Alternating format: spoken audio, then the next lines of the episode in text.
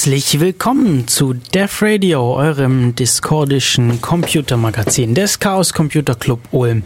Ich bin Matu und mit mir im Studio ist heute Leo. Hallo. Hi, wie schon bei der letzten Sendung. Und wir setzen auch unser Thema vom letzten Mal fort. Nämlich letztes Mal haben wir uns schon über Heimautomation unterhalten. Und das wollen wir heute fortführen. Patrick ist heute nicht mit dabei, so wie beim letzten Mal, aber das kriegen wir auch so hin. Und ja, wir haben es uns ja schon gemütlich gemacht mit so jeweils einer Tasse Tee. Äh, viele Radiosendungen oder Podcasts haben ja traditionell irgendwie Bier oder Cocktails dabei. Wir haben heute Tee Oder Club Mate. oder Club Mate. Ja, wir haben heute Tee. Ähm, passend zum Wetter. Es ist echt kalt draußen. Sehr schnell. Ist langsam kalt. Sehr kalt So, geworden. denn heute, wir haben heute nämlich den 6. September 2015 für die Leute, die uns im Podcast irgendwann nachhören. Ähm, ja, über meine Kopfhörer höre ich mich gerade ganz fürchterlich an. Ich glaube, die werde ich nachher mal wechseln müssen. Aber das macht nichts. Ja, ich glaube, wir steigen direkt ins Thema ein. Vielleicht können wir noch so ein bisschen zusammenfassen, was wir denn beim letzten Mal gemacht haben. Also zum erst erstmal die Empfehlung, falls ihr die vorherige Folge noch nicht gehört haben solltet, dann wäre es vielleicht keine schlechte Idee, da mal reinzuhören. Das ist äh, der Radio Folge von vor zwei Wochen. Ich habe jetzt leider die Nummer nicht im Kopf. Irgendwas mit 200. Äh, das schaue ich mal eben kurz nach. Unsere Website ist defradio.de. und da gibt es einen Sendeplan und ein Archiv. Im Sendeplan stehen immer die kommenden Sendungen, beziehungsweise die, die noch nicht geschnitten sind. Und hier haben wir von vor zwei Wochen, vom 23. August 2015, die Sendung Nummer 298 mit dem Titel Home Automation mit Leo, mit Patrick und auch mit mir. Passen auch zum Thema die Sendung von 2008. Das ist die Def Radio Sendung 117 zum Thema Mikrocontroller. Genau, Mikrocontroller für, für weitere Informationen, aber so zum, zum Einstieg eignet sich eben diese Sendung Nummer 298. Das heißt, falls ihr gerade den Podcast hört ähm, und die 298 noch nicht gehört habt, Am besten auf Pause drücken. könnt ihr euch das überlegen, ob ihr das, ob ihr die 298 zuerst hören wollt. Falls ihr es live hört, dann sollte es eigentlich auch kein Problem sein, das nachzuhören. Wir wiederholen alles. Ja, wir- Ja, worüber haben wir gesprochen? Wir haben ein bisschen letzte vor zwei Wochen Ins Thema So- eingeführt. ins Thema eingeführt, so ein bisschen drüber gesprochen. Äh, was ist die Motivation? Was ist überhaupt Heimautomation? Und haben da irgendwie festgestellt, ja, das ist, hat, ist irgendwie so eine ganz große Bandbreite. Jeder möchte da was anderes. Für mich zum Beispiel ist es irgendwie, ich möchte, ähm, ich möchte mein, mein Zuhause so ein bisschen im Blick haben, ein bisschen Status haben, welche elektrischen Geräte laufen gerade, ähm, verbrauchen Strom und oder sollten vielleicht auch nicht laufen oder habe ich irgendwas vergessen auszuschalten, so Licht oder Waschmaschine und möchte die vielleicht eventuell auch ein- und ausschalten können und natürlich auch einiges automatisiert, wenn es geht. Also daher auch der Thema Heimautomation, äh, der Name Heimautomation.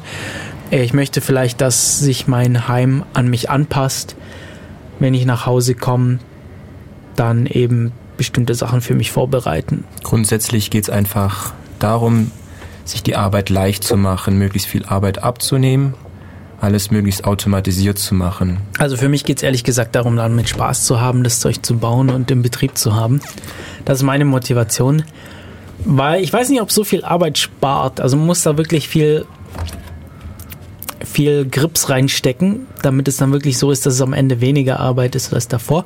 Weil Patrick hat ja auch schon letzte Woche erzählt, er hat seine ganzen, die kompletten Lichter im Haus seiner Eltern ähm, ans, an dieses Heimautomationsnetz angeschlossen über so ein Bussystem und hat aber gemeint, so ja, manchmal ist es dann doch schneller, kurz aufzustehen, den Lichtschalter zu drücken, anstatt das Smartphone rauszuholen und das über die App zu machen. Da sind wir auch beim Thema heute, mhm. weil ähm, letzte Woche hat ja der Patrick über seine selbstgebaute Lösung erzählt. Grundsätzlich kann man aber auch schon fertige Lösungen benutzen. Oder halbfertige Lösungen. Oder halbfertige Lösungen. Das heißt Bauanleitungen aus dem, aus dem Netz verwenden und einfach nachbauen. Der Vorteil, wenn man das Ganze selber macht, man hat mehr Kontrolle. Man weiß kommt genau, wahrscheinlich günstiger weg, je nachdem, was man haben möchte. Mhm. Man hat einfach ein passenderes, also man kann einfach ganz genau sich überlegen, was man braucht. Und besser erweitern. Wenn man vorher dran gedacht hat. ja, richtig. Das ist halt, das ist halt die Sache. Vielleicht noch eine kurze Info. Wir sind auch im IRC unterwegs. Ähm, da sind gerade noch ein paar andere Leute drin, die aber wahrscheinlich gerade nicht unbedingt zuhören. Irgendwie geht hier gerade mein, mein Handy macht hier gerade verrückt. Ja, die Webseite, ähm, falls man aus dem Netz drauf möchte, wir benutzen ähm, den IRC Web äh, Client vom Bürgernetz, das ist in-ulm.de. webiac.in-ulm.de ist der Raum Dev Radio. Also Raute Dev Radio. Genau. Die muss davor und ansonsten einfach irc.in-ulm.de dann kommen wir mit beliebigen IRC-Clients da drauf. Ähm, ja, kommt es dazu. Ansonsten, wir haben auch eine Telefonstudio-Nummer, falls ihr anrufen wollt. Äh, äh, Nummer ins, ins, Studio ist 0731 938 6299. Ja. Ähm, tja. Leo, du hast auch was mit Licht gemacht. Ich habe auch was mit Licht gemacht. Was hast du mit Licht gemacht in letzter Ich habe zuerst mal nachgeschaut, was es schon Fertiges gibt. Also grundsätzlich ähm, wollte ich bei mir zu Hause mal anfangen, alles zu automatisieren. Dadurch, dass ich wahrscheinlich bald umziehe, wollte ich das alles möglichst portabel haben.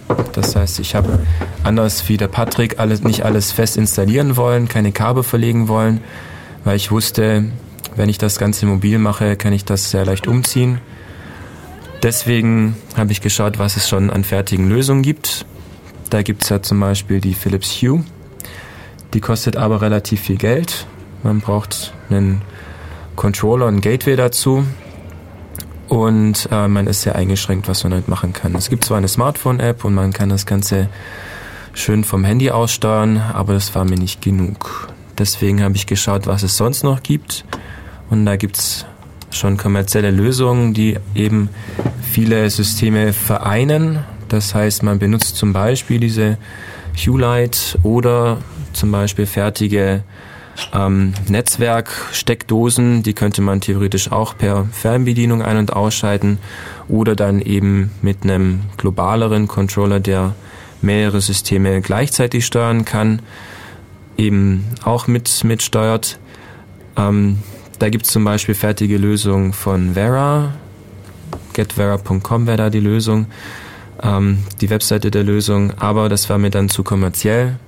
Wir sind hier beim Chaos Computer Club und wir wollen selber Hand anlegen.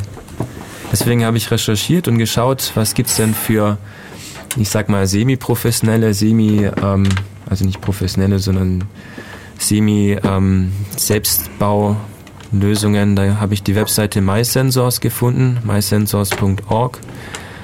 Da gibt es wunderschöne Anleitungen, ist sehr schlicht oder sehr bunt, ähm, je nachdem, wie man es gern haben möchte, gehalten. Und da gibt es halt eben Bauanleitungen, die sehr ausführlich sind. Man fängt an mit Get Started und ähm, besorgt sich dann eben ein Arduino, wenn man den nicht schon zu Hause hat, den passenden Funkchip und kann dann anfangen, selber Komponenten zu bauen. Wir haben ja letzte Woche schon gesagt, was es grundsätzlich gibt. Also zum Beispiel kann man die Lichter steuern, man kann ähm, die Wasser, ähm, Wasserpflanzen ähm, gießen, man kann die Türen auf und zu machen, man kann alles Mögliche detektieren. Zum Beispiel möchte der Matto ja, dass er weiß, ob er alle Fenster zu hat, wenn er aus dem Haus geht. Das könnte man theoretisch auch machen. Genau, das ist mein erstes Projekt. Und da gibt's halt Bauanleitungen zu sowas. Nachdem man eben das Basismodul gebaut hatte, eben aus dem Arduino und dem Funkmodul, kann man sich dann modular zusammenklicken, was man dazu haben möchte. Und Basiert so das alles auf Funk, oder? Das basiert ähm, grundsätzlich auf Funk. Man hat normalerweise einen Gateway, ähnlich wie bei den kommerziellen, kommerziellen Lösungen, hängt er dann zum Beispiel am Netzwerk mhm. und die Teile untereinander kommunizieren dann eben, über einen Funkkanal. Mhm. Das heißt, man hat einen Gateway, der, ähm, wir haben es beim letzten Mal ähm, großes Gehirn und kleines Gehirn genannt. Das große Gehirn sagt dem kleinen Gehirn, mach mal das Licht an. Das heißt, die kleinen Knoten. Ich finde Gateway ein bisschen, bisschen eine eigenartige Bezeichnung eigentlich, weil, hm. also eigentlich ist es ja die Steuer. Viel, Zentrale. Viele nennen das Ganze auch Controller. Das Controller. passt dann noch eher. Finde ich auch. Kontrolliert dann eben die etwas einfacher gehalteneren Knoten, Endknoten.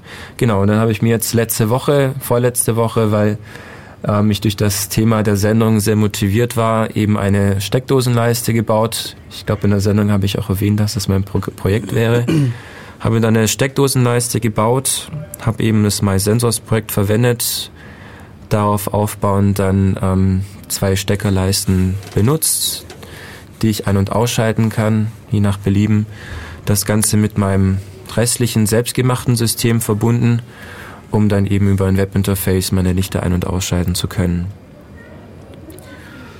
Der nächste Schritt wäre dann die Sensoren, die auch an dem ähm, Endknoten drin sind, ähm, schön aufzubereiten, damit ich dann weiß, welche Temperatur es gerade in meinem Haus hat, in meinem Zimmer, in, meiner, in meinem Raum hat und dann im nächsten Schritt ähm, noch ein PIR-Modul einzubauen. Das ist ein Passive Infrared, Infrared Receiver. Der kann feststellen, ähm, ob sich gerade etwas bewegt hat. In den normalen Bewegungsmeldern ist der auch drin. Und damit kann ich dann sagen, wenn ich gerade ins Zimmer komme und ähm, ich gerade im Bett liege, dann soll doch bitte mein Licht ausgehen. Andernfalls, wenn draußen die, Temper die, die Helligkeit einen Grenzwert überschritten hat, unterschritten hat, um genau zu sein, dann soll das Licht doch angehen. Das wäre so der nächste Schritt. Das ist ganz cool. Also insofern ähm, wäre es für mich doch Arbeit abnehmen. Das heißt, ich muss nicht immer zum Lichtschalter rennen.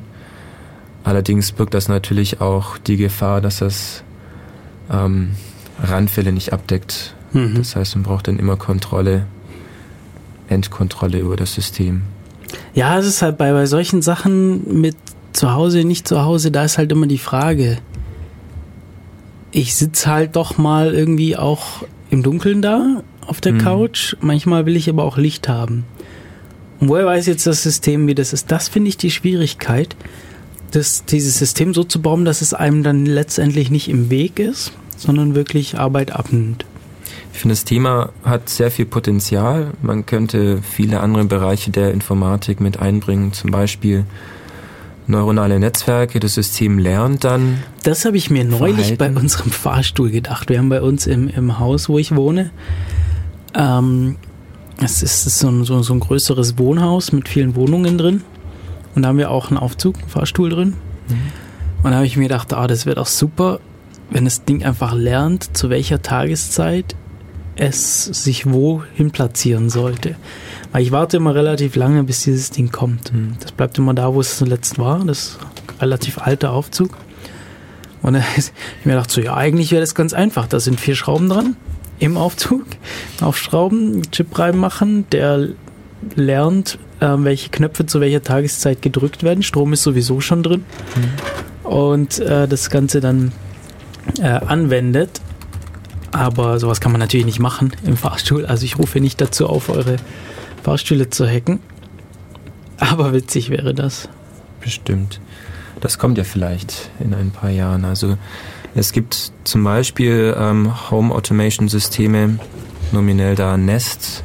Google hat das aufgekauft. Es war früher ein, ich glaube, ein Startup, ich bin mir da nicht so sicher. Bestimmt. Ähm, da gibt es zum Beispiel Projekte, die eben genau solche Selbstlernsysteme verwenden, um jetzt in dem Fall Temperatur zu regeln. Mhm. Also das äh, im Detail anzusprechen, Nest ist ein kleiner Home Controller, mit dem man ähm, eben die Temperatur im Raum einstellen kann. Es gibt da eigentlich nur ein Rad, an dem man drehen kann, um die Temperatur einzustellen. Das macht man dann relativ häufig, so lange eben, bis das System gelernt hat, wie man eben, ähm, was für ein Verhalten man äh, dann am liebsten hätte. Das heißt, morgens ähm, regelt man die Temperatur runter, am nächsten Tag wird das dann grundsätzlich auch so gemacht.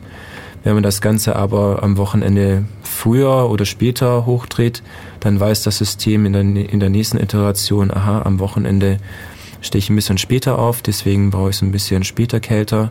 Und das ist eigentlich sehr intelligent. Man hat eigentlich nur einen Regler und dadurch, dass man es ein paar Mal einstellt, lernt eben das System, wie es sich zu verhalten hat. Und das wird dann eben höchstwahrscheinlich mit neuronalen Netzwerken gemacht.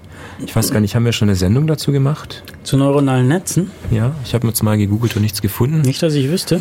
Also grundsätzlich funktionieren die ja so, dass man ein Programm hat, dem man ein, eine Trainingsmenge gibt. In dem Fall zum Beispiel bei Temperatur stellt man die gewünschte ähm, ja, Temperatur ein. Und wenn man das oft genug trainiert, ähm, hat man bestimmte Muster abgespeichert und das System spielt dann eben diese Muster ab. Man versucht damit so ein bisschen äh, Nervenzellen im Gehirn nachzubilden. Mhm. Also das ist, dazu muss man natürlich auch erstmal wissen, wie die Dinger funktionieren. Vielleicht ganz kurze Zusammenfassung. Wir haben halt äh, einzelne Zellen, die sind mit sehr vielen anderen Zellen verknüpft. Und durch diese, durch diese starke Verzweigung und Verknüpfung ist, entsteht diese Mächtigkeit. Eigentlich sind die Dinger ganz einfach. Das, das hat viele Eingänge, mehrere Ausgänge. Und wenn die Eingänge gemeinsam einen Schwellenwert überschreiten, dann wird ein Signal weitergegeben und ansonsten einfach nicht. Mhm. Also eigentlich funktioniert es ganz einfach, aber es sind eben so viele von diesen Zellen. Und das macht das Ganze so interessant. Und man versteht eigentlich noch nicht so richtig, warum das funktioniert, aber, aber es funktioniert. funktioniert. Und irgendwie wird dann halt in diesem Netzwerk diese Schwellenwerte werden, also dieses Lernen ist das Anpassen von diesen Schwellenwerten. Und irgendwie, ja, kann man dann das Ding lernen lassen dadurch. Ist ganz spannende Sache eigene Sendung dazu würde sich bestimmt mal lohnen. Auf jeden Fall. Also man kann damit sehr gut Mustererkennung ähm, abbilden. Das heißt, man muss sich dabei nicht auf jetzt, äh, Temperatur zum Beispiel beschränken. Man kann das Ganze jetzt dann eben über weitere Eingänge mit dem Licht verbinden und sagen, ähm, normalerweise, wenn ich aufstehe, gehe ich als nächstes ins Bad oder in die Küche, mache mir einen Kaffee. Das heißt, als nächstes müssen andere Lichter an sein. Und wenn man das oft genug macht, dann lernt eben das System, wie es sich eben am nächsten Tag zu verhalten hat. Es ist übrigens gar nicht so trivial, das über die Zeit zu machen. Also man muss sich so, so, so, so ein Netzwerk, so die einfachsten, die sind erstmal auf eine Eingabe, mappen sie auf eine Ausgabe. Mhm. Zum, also ganz typisch sind so Buchstabenerkennung. Äh, dass man sagt, man, man gibt ihm einen Buchstaben, ein Bild, ein Foto, äh, also einfach ein Bild von einem Buchstaben und das, das neuronale Netz sagt dann, welcher, welcher Buchstabe das ist. Und man muss es eben dann vorher darauf trainieren, damit es die 26 Buchstaben des Alphabets entsprechend erkennt. Und wenn man da jetzt aber die Zeit dazu nimmt, dann ist es gar nicht so, gar nicht so einfach. Dann gibt es dann verschiedene Sachen. Weil, also man könnte natürlich irgendwie für jeden Zeitpunkt des Tages ein neues Netz nehmen können sagen, die Zeit ist noch ein weiterer Eingang und jede Sekunde. Das kann man machen. Könnte man machen, das wird aber super kompliziert. Ja, oder komplex. was viel gern gemacht wird, ist bei so Netzen dann so Rückkopplung zu nehmen. Mhm.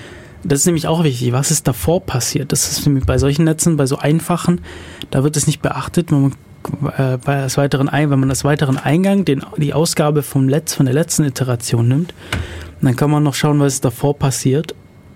Ähm, zum Beispiel immer, wenn ich ähm, ins Bad gehe und die Zahnbürste benutze, dann gehe ich danach aufs Klo, dann kann ich da schon mal das Licht einschalten.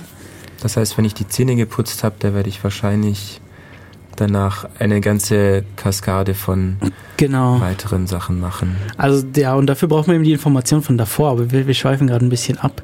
Ja. Das, aber es ist aber auf jeden Fall interessant. Super interessant und hat auf jeden Fall viel Potenzial. Dieses, dieses System, du hast gemeint, äh, Google hat es aufgekauft. Da finde ich es halt interessant. Ich finde es immer wahnsinnig spannend und auch wichtig, sich da Gedanken drüber zu machen wo gehen denn meine Informationen hin? Mhm. Weil ich möchte eigentlich nicht, dass diese Informationen mein Haus verlassen. Ich möchte, dass es bei mir bleibt, dass ich möchte, dass es mächtig ist, aber ich möchte nicht, dass es irgendwo hin ins Internet, in die Cloud geht, ähm, weil mir in diesem Fall meine Privatsphäre sehr wichtig ist und entscheiden möchte, was passiert mit meinen Daten, weil wenn die erstmal weg sind und draußen sind, dann habe ich keine Verfügungsgewalt mehr darüber. Das ist halt sehr schwierig, weil man, meistens sind solche Entscheidungsprozesse sehr komplex. Mhm. Und dann Das nimmt heißt- man gerne irgendwelche Mainframes oder Clouds. Genau. Das heißt, selbst wenn der Anbieter wohlwollend ist, ist er mehr oder weniger darauf angewiesen, dass eben die Informationen erstmal zu ihm kommen, weil der Benutzer selber das Ganze nicht verarbeiten kann. Mhm. Ja, und die Intention ist mir dabei eigentlich egal, Richtig, ja. weil die, also die Intention vom, vom, vom Anbieter, Ja. weil wenn die er- Daten erstmal da sind, dann gibt es Möglichkeiten und es werden ständig große Firmen angegriffen und Daten gestohlen. Ja. Da kann der noch so sicher sein, der Bundestag musste neulich seine, Ganze IT seine ganze neu IT aufsetzen. neu aufsetzen aufgrund eines, eines äh, Angriffs, eines, eines Computerangriffs. Und ja, das, das passiert einfach. Und äh, klar, kann mir das daheim auch passieren.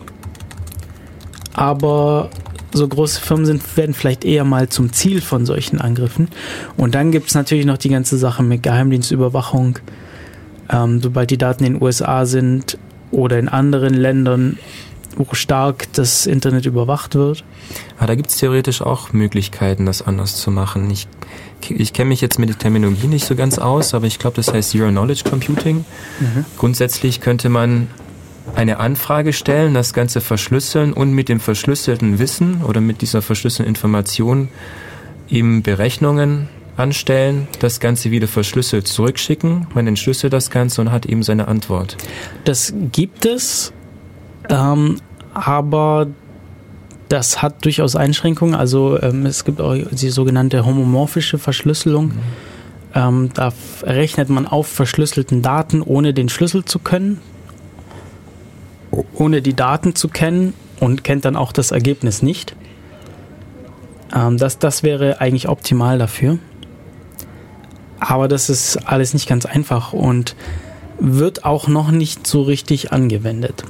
Weil auch diese Daten sind durchaus wertvoll und die Anbieter sind durchaus auch interessiert, sie anders zu verwerten. Ja, auch wieder, selbst wenn man wohlwollend wäre, möchte man eben an die Daten ran, weil wahrscheinlich verhalten sich, ähm, ich sag mal, Personengruppen ähnlich. Wenn ein Genau, um Statistiken zu machen, dann kann genau. man seinen Kunden besseren Dienst bieten. Genau. Ist möglich, man muss entscheiden, ob man das will und man muss sich aber dessen bewusst sein, dass sowas passiert. Das finde ich nämlich wichtig, irgendwie informiert zu sein und sich zu überlegen, was, was passiert denn da und will ich das, was da passiert. Ich für mich möchte das nicht. Ich finde es in Ordnung, wenn man sich entscheidet, dass es in Ordnung ist. Ähm, aber in diesem Fall ist mir das eben wichtig, dass meine Sachen daheim bleiben. Und deswegen wollen wir alles selber machen. Das ist mit ein Grund, ja. Das ist schon so ein bisschen abgeschweift. Ähm, ja, das wäre jetzt eben so, so ein kommerzielles System, wo man nicht viel machen muss. Genau. Man steckt es ein, man baut vieles, also viele, viele von diesen Systemen muss man schauen, ob man die vielleicht vom Elektriker einbauen lässt. Die werden dann irgendwie tiefer verankert, dann werden dann vielleicht ein. Bus muss dann vielleicht gelegt werden, also so ein Datenverbindung, Datenkabel, Datenbus. Ähm, Unterputz verlegt, so ähnlich wie, wie, wie, wie Stromleitungen auch, wird dann eine Datenleitung verlegt. Oder man macht es über die Stromleitung Oder man macht's kabellos. und man macht es kabellos. Auf jeden Fall wird es dann, kann es sein, dass das dann irgendwie so installiert werden muss. Kann sein, dass es recht einfach ist und man das selber machen kann. Auf, auf jeden Fall braucht man dann irgendwie noch Geräte. Meistens ist das Ganze teuer. Sehr, sehr teuer. Im Vergleich zu so Selbstbausachen. Ja. Und ähm, ja, und man ist nicht so flexibel. Mhm. Die Dinger, also meiner Erfahrung nach können die Dinger nicht so viel. Nach dem, was ich so auf die Schnelle gefunden habe. Ja, es gibt halt vor allem viele Hersteller und viele verschiedene Lösungen. Also man kann ja zum Beispiel Ja. auch eine Kamera anschließen und man kann sein, seine ganze Wohnung überwachen. Also nicht nur ähm, per Knopfdruck ein- und ausschalten, sondern auch schauen, wer dann vor der Tür steht, bevor, Tür, vor der Tür steht, bevor man ihn aufmacht. Aber das Ganze ist, wie Mato schon gesagt hat, sehr teuer teilweise. Und, und eben diese typischen Anwendungsfälle sind halt so Licht ein- und ausschalten, ähm, Heizung regeln und vielleicht Rollläden hoch und runter fahren.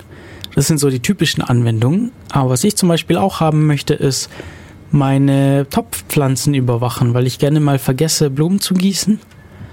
Hätte ich gerne da irgendwie so eine Anzeige, so hier, ähm, mach doch mal, die Pflanze ist vertrocknet gerade. Und sowas ist dann schon wieder ganz schwer, dann nachzurüsten. Ganz im Gegenteil zu Selbstbau-Dingern. Aber äh, das hatten wir eigentlich alles in der letzten Sendung schon besprochen. Mhm. Was man damit machen kann. Genau. Und vielleicht machen wir jetzt noch eine kurze Pause. Und dann reden wir über ähm, semi-professionelle Lösungen, was man selber machen kann mit freier Software und ja. so, dass vor allem die Daten bei einem selber bleiben. Wir gießen vielleicht unseren Tee nochmal auf. Und unsere Pflanzen, und bevor so, wir mit der Heimautomation weitermachen. Jetzt so eine Pflanze, genau. Und zwar äh, machen wir jetzt mal ein bisschen Musik. Ich möchte heute ein bestimmtes Album vorstellen. Wir haben hier freie Musik.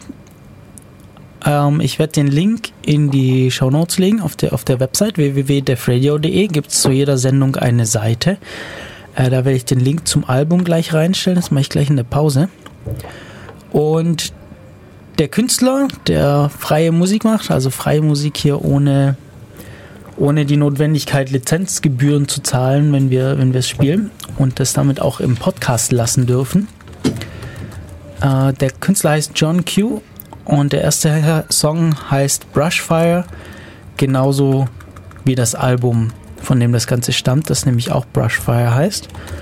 Und ja, ich habe das Ganze schon mal gespielt, aber es ist ein schönes Album. Ich habe das ganze Album noch nicht gespielt, aber ich glaube, den Song Brushfire hatten wir, glaube ich, sogar letztes Mal auch schon.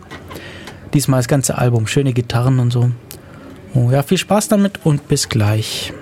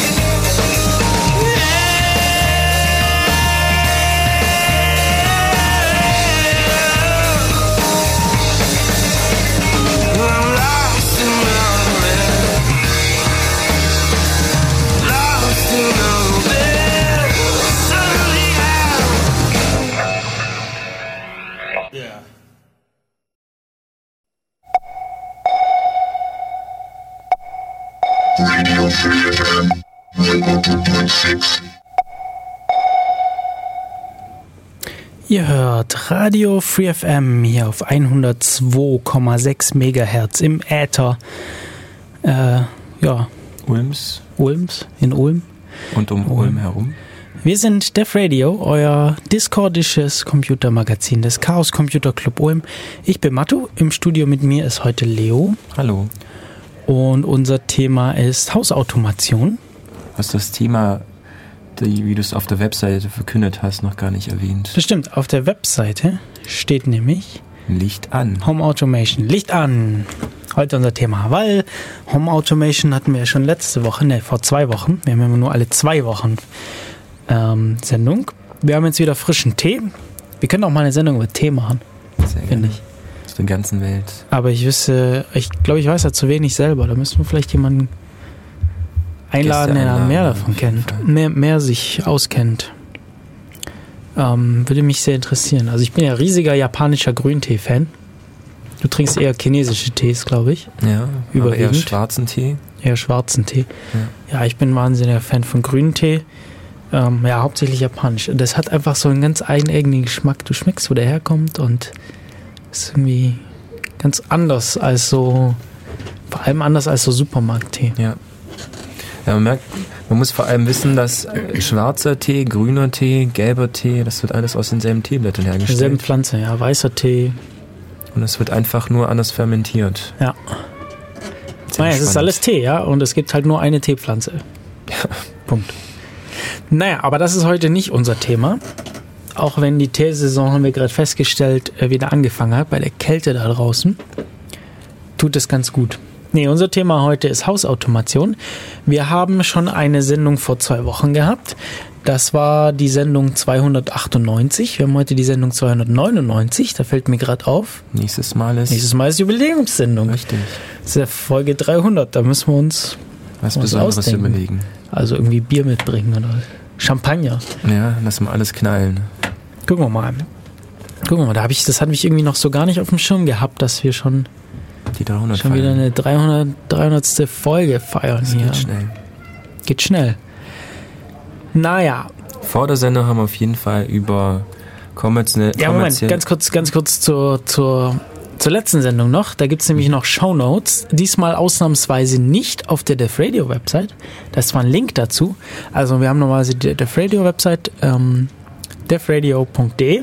Mhm. Zu jeder Sendung gibt's da eine, eine, eine Seite. Und da gibt's mehr oder weniger Informationen, je nachdem, wie motiviert wir sind, da was einzutragen. Und letztes Mal waren wir motiviert, was einzutragen aber so motiviert, dass wir gleich eine Wiki-Seite dazu angelegt haben. Und zwar findet ihr das Ganze entweder, wenn ihr auf die Def Radio Website geht und da auf die entsprechende Sendung geht und auf den Link klickt, oder ihr geht direkt auf ulm.ccc.de. Das ist die Website des Chaos Computer Club Ulm. Und dann scrollt ihr runter zum Bereich Themen. Und da ist der letzte Link, lautet Heim Heimautomation. Und da ist alles zum Thema zusammengefasst. Da steht noch nicht so viel drauf. Da ist auf jeden Fall mal eine Liste der Radiosendungen zum Thema. Das aktuell ist da die Liste, die, die Sendung von vor zwei Wochen. Ich werde dann mal die Sendung zu Mikrocontrollern eintragen, die Leo vorhin erwähnt hat. Von ganz, ganz früher. Und dann erklären wir so ein bisschen Begriffe zum Thema Heimautomation oder Hausautomation. Nämlich hier Heimautomation selber, äh, Sensoren, Aktoren und so. Und dann gibt es noch so ein paar Links zu Projekten und Websites. Das werden wir jetzt dann vielleicht auch noch um Literatur erweitern. Mal gucken. Mhm. Und ja, jetzt beschäftigen wir uns weiter ne- mit diesem My Sensors Projekt. Wenn wir schon bei der, bei der gesamten Bewerbung unseres Angebotes sind, wir sind auch per Telefon erreichbar. Achso, ja, 0731 938 6299 oder im IRC auf im Channel, äh, im Channel Raute Def Radio des Servers irc.in-ulm.de oder im Web auf webirc.in-ulm.de. So, jetzt können wir sagen, derjenige, der uns, äh, der mit uns in Verbindung treten wollte, der konnte das machen. Ja. Oder falls das Ganze jemand über Podcast anhört, haben wir ein Gästebuch. Da freuen wir uns auch über Kommentare. Twitter at dev-radio. Gibt's auch. Gibt's auch. Genau. Wird sogar in letzter Zeit wieder mehr benutzt. Ich habe heute das Passwort zurückgesetzt, um auch mal wieder tweeten zu können. Super.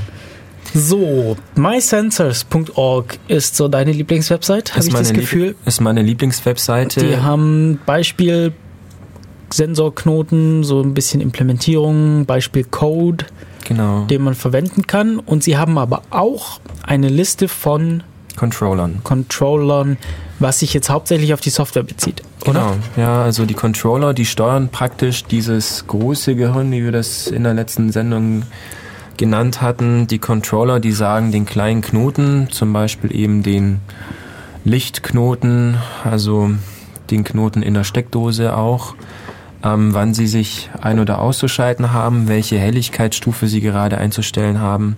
Das machen die Controller. So ein Controller, den könnte man jetzt zum Beispiel über dieses My Sensors Projekt sehr leicht nachbauen.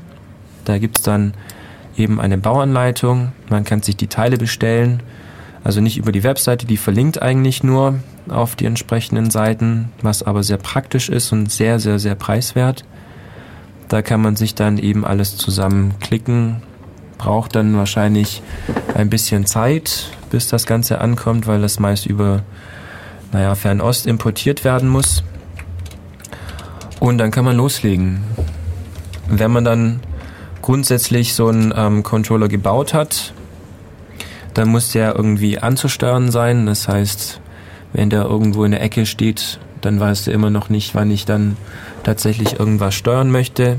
Da braucht man dann freie Implementierungen am besten oder kommerzielle, kommerzielle Implementierungen von eben diesen Controller, ähm, von dieser Controller-Software. Der Patrick hat letzte Woche FHEM ähm, erwähnt. Er hatte vor das das, auch da Ganze, drauf? das auch da drauf. Das kann man auch mit MySensors verwenden. Er hatte vor, das Ganze dann eben auf seine Fritzbox ähm, zu installieren. Das heißt, diese, diese Controller-Software, die ist sehr flexibel. Die kann dann verschiedene kommerzielle und selbstgebaute ähm, Projekte steuern. Andere sind eben zum Beispiel Vera, hatten wir vorhin erwähnt, kommerziell kann dann zum Beispiel Vielleicht bevor wir die ganzen Projekte vorstellen oder so, so, so ein bisschen durchgehen, was es gibt, was wollen wir denn, dass es das, das Ganze kann? Also es ist eine Steuersoftware. Das Genau. heißt, wir wollen auf jeden Fall, dass es mit den Endknoten, mit den Aktoren und mit den Sensoren irgendwie kommunizieren kann. Genau, das macht es dann meist über einen Hardware-Controller.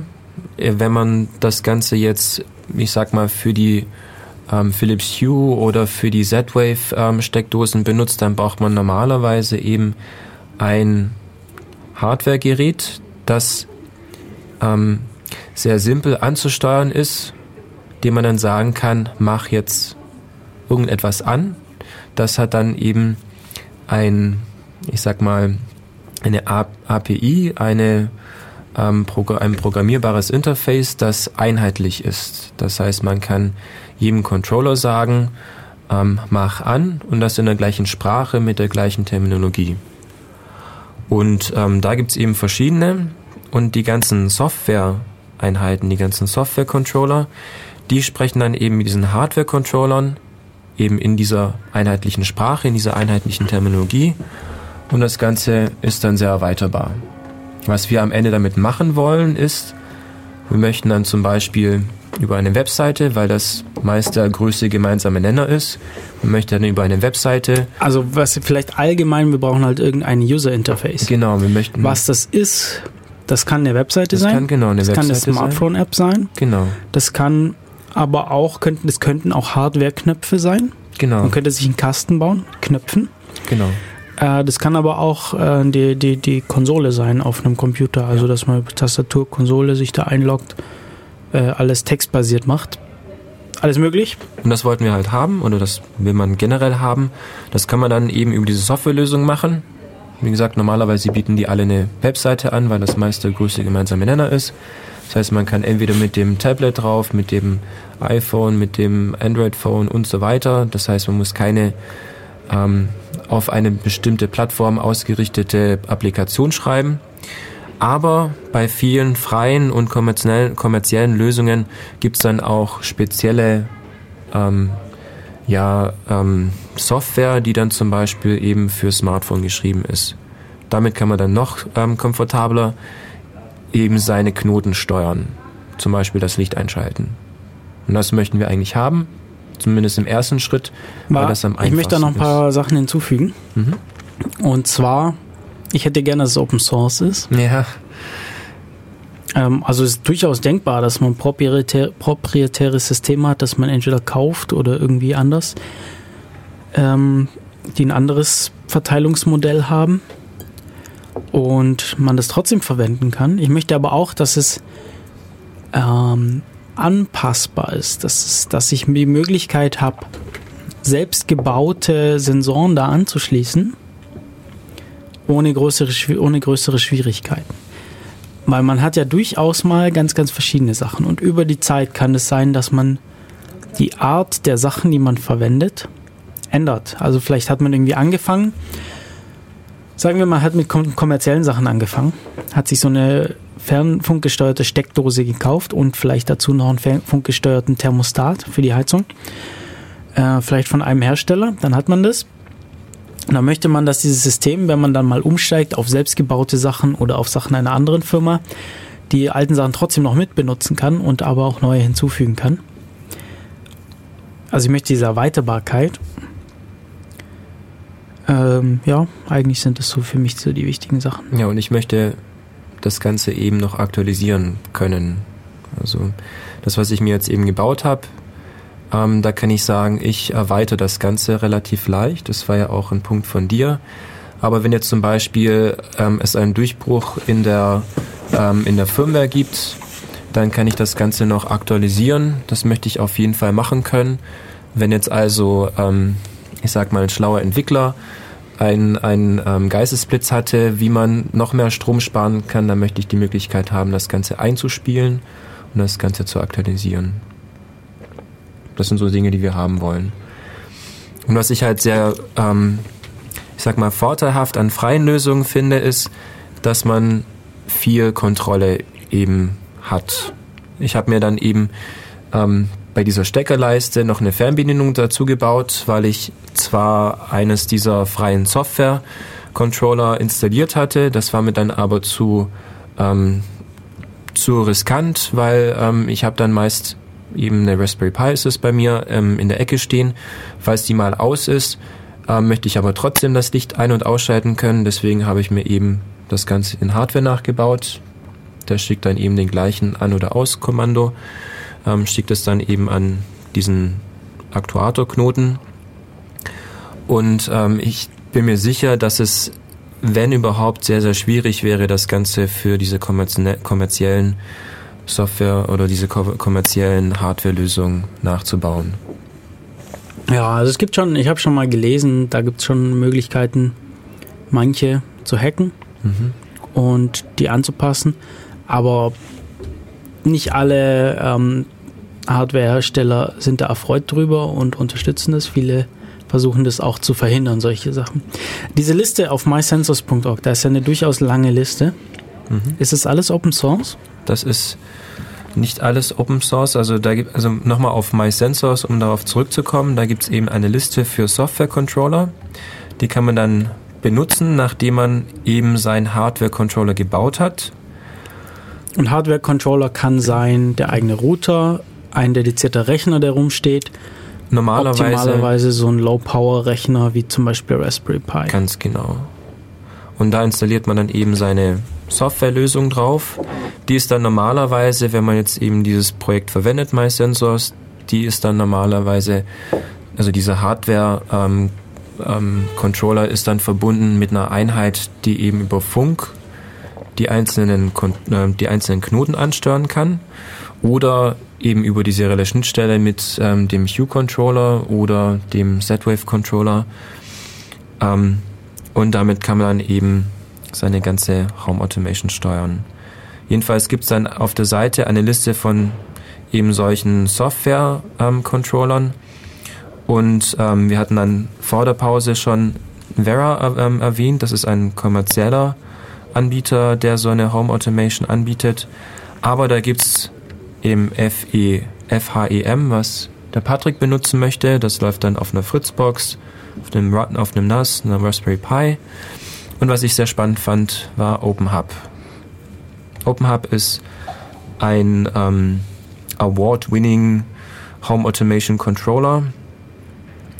Ähm, das ist eine freie Lösung. Da gibt es auch eine Homepage dazu, openhub.org mit AB OpenHub. Das kann man sich mal anschauen. Da gibt es auch eine Demo-Webseite dazu.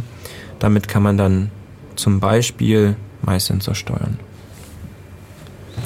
Ähm, ja, genau. Und wenn man diese, wenn man jetzt diese Liste hat, man hat jetzt hier so eine ganze Reihe von von ähm, Software-Controllern nach ich überlege mir gerade, nach welchen Gesichtspunkten ich die denn auswählen möchte.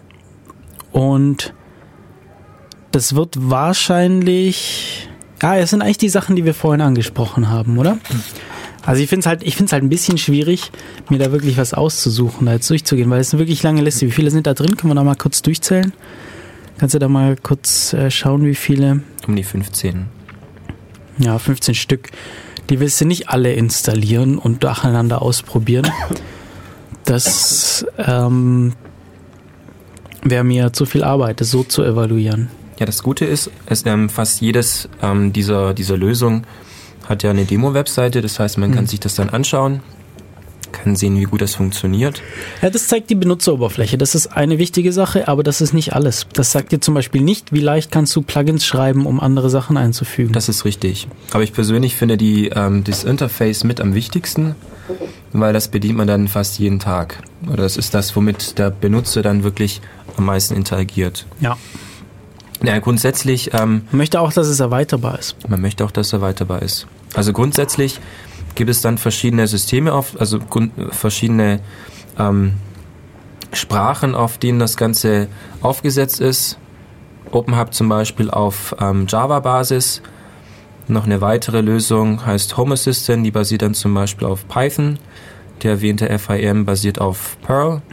Das heißt, danach könnte man sich zum Beispiel ausrichten. Gibt es was auf Lua basierend? Bestimmt. Lua läuft überall. Über Lua müssen wir mal eine Sendung machen. Das heißt, danach könnte man sich ausrichten, welche Sprache kennt man, ähm, was ist am einfachsten für einen selber, weil wenn man dann Plugins schreiben möchte, wenn man das Ganze erweitern möchte, dann fällt, einem, dann fällt es einem vielleicht einfacher, wenn man, wie du zum Beispiel, Lua kann. Ähm, ich kann das nicht, aber ich finde es witzig.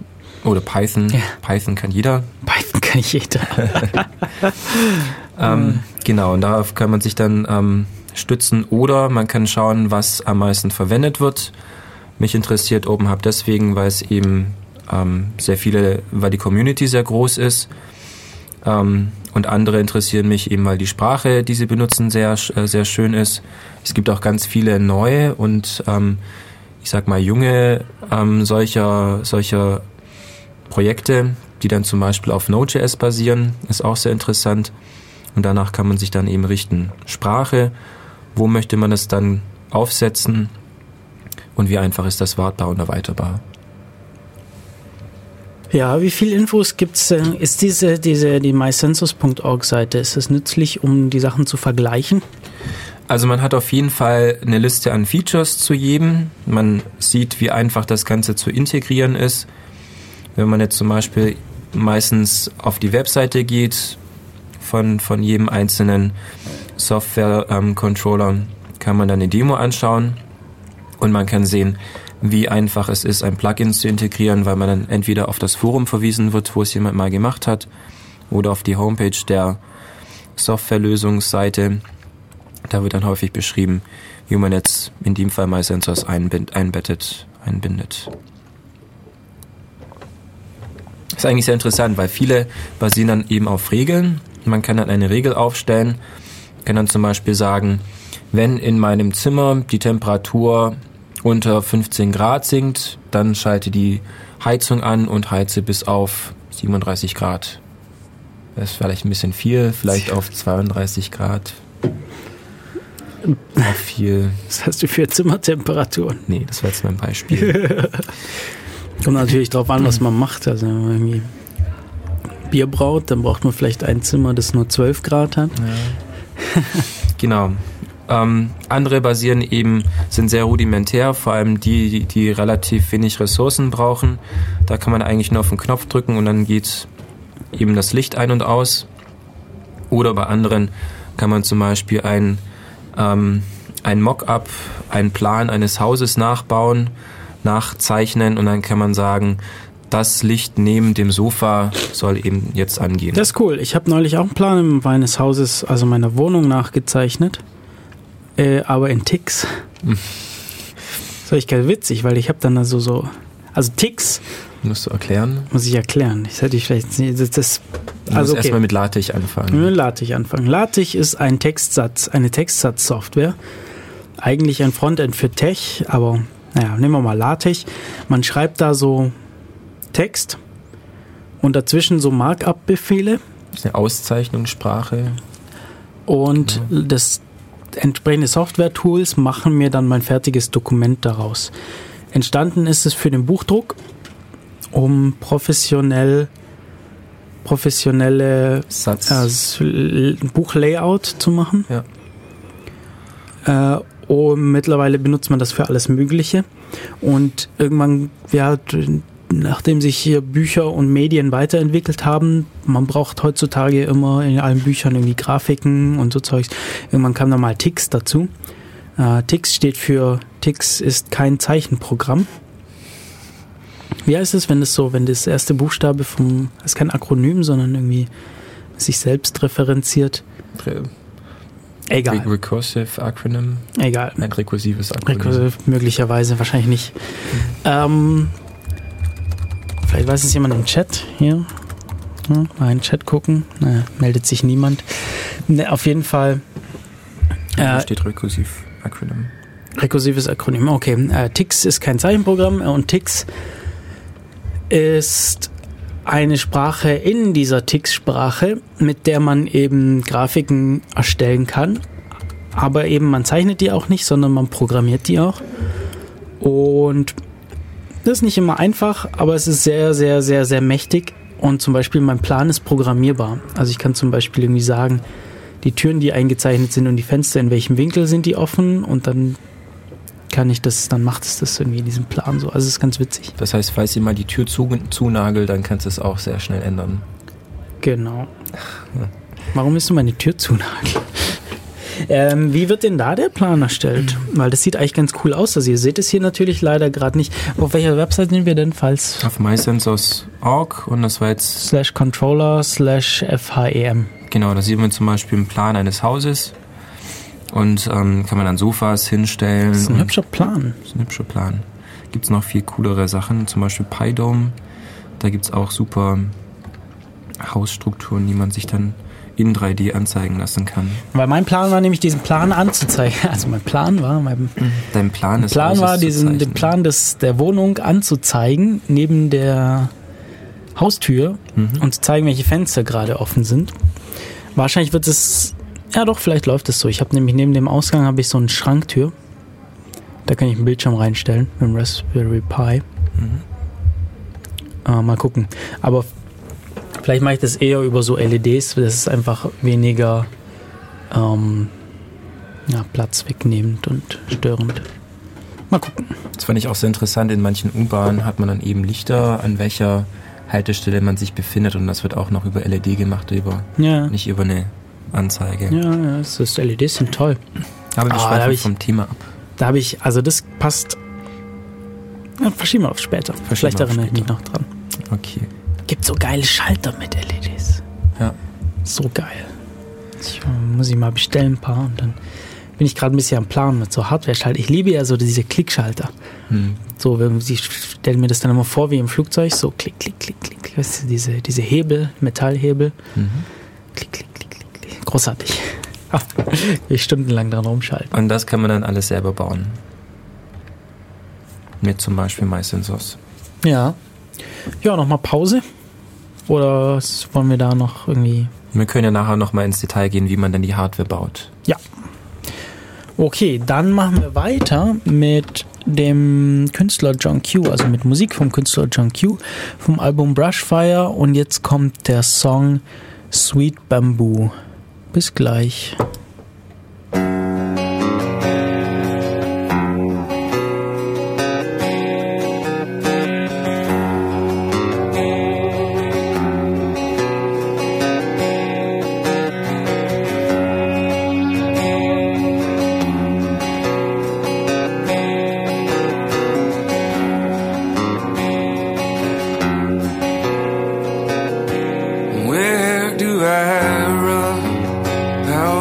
can I start?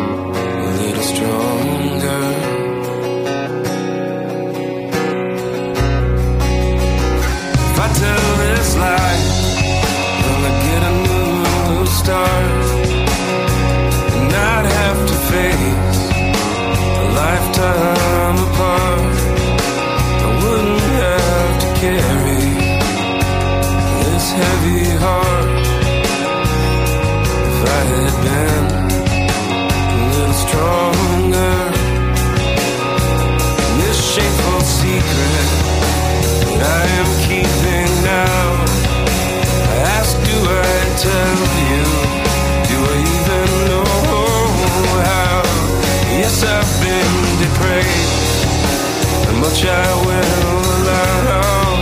It's a cold hard truth. I cannot disavow.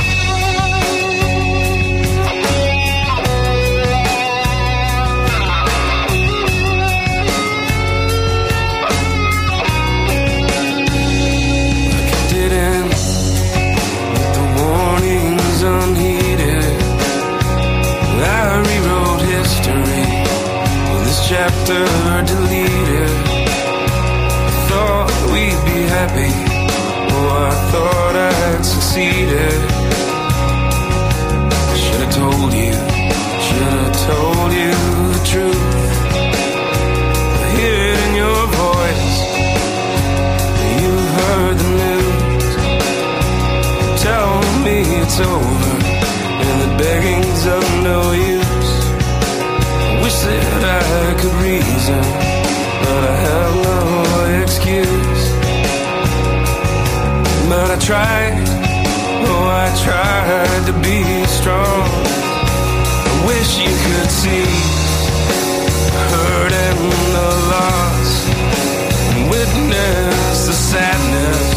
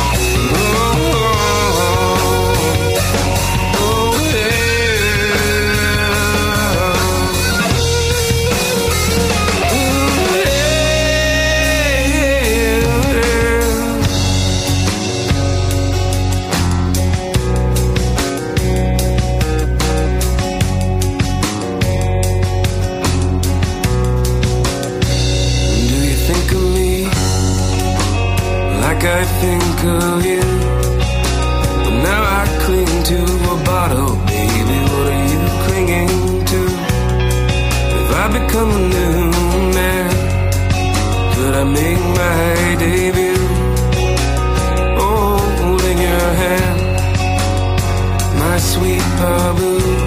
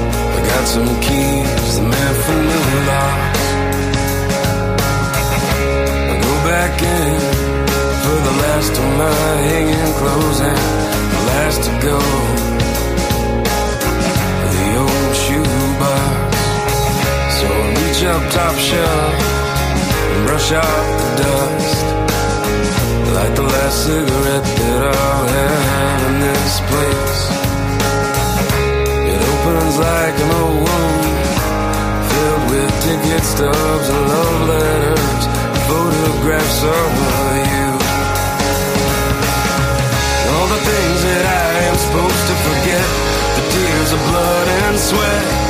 All the things I know I regret are in the old shoebox. All the things that I am supposed to forget The tears of blood and sweat All the things I know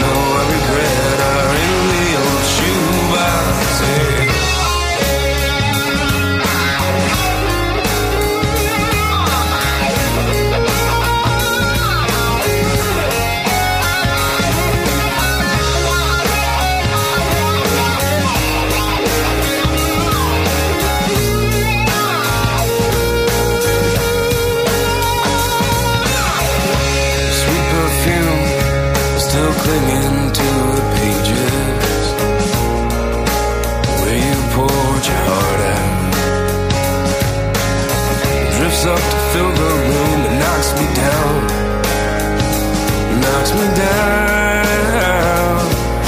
I wonder who was wrong. Staring into your eyes one last time.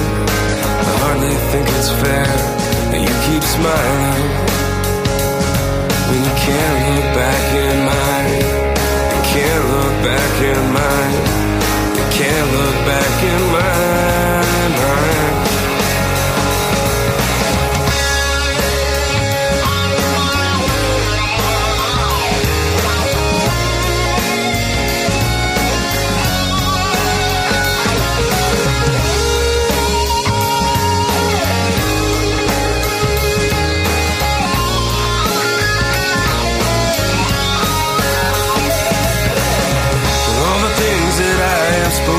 forget The tears of blood and sweat.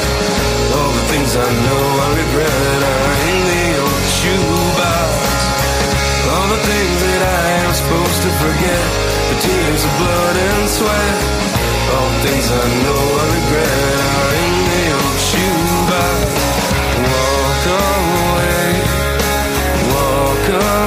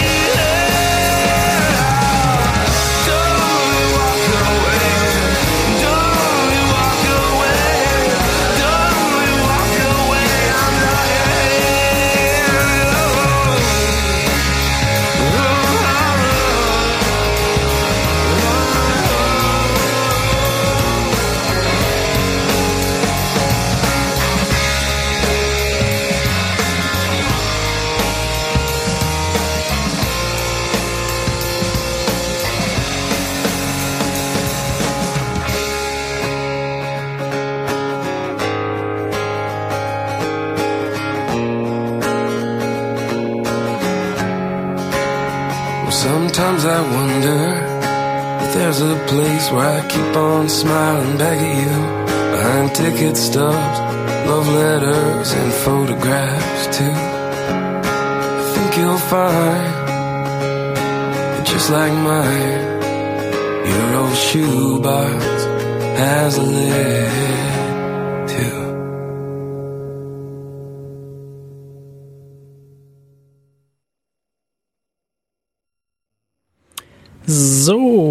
sind wir wieder zurück hier auf Radio Free FM. Hier ist Def Radio.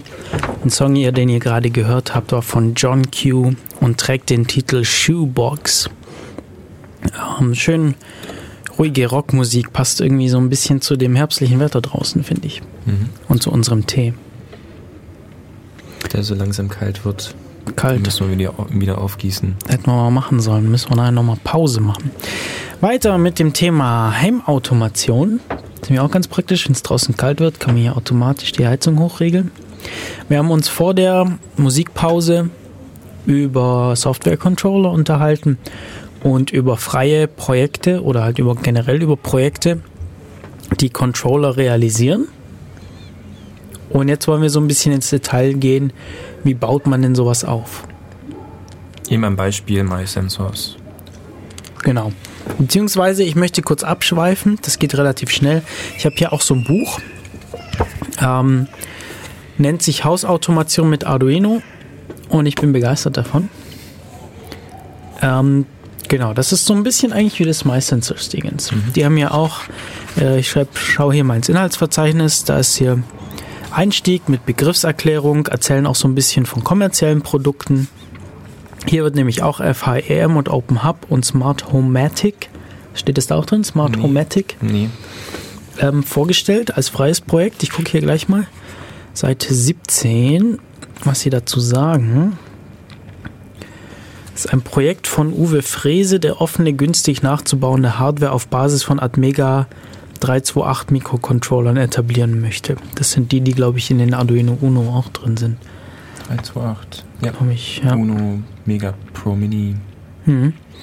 Und er verwendet RFM12B Funkmodule und allerdings AES 256 Bit Verschlüsselung. Das ist echt ganz interessant. Ja, Grundsätzlich gibt es auch Domotics, was relativ groß ist.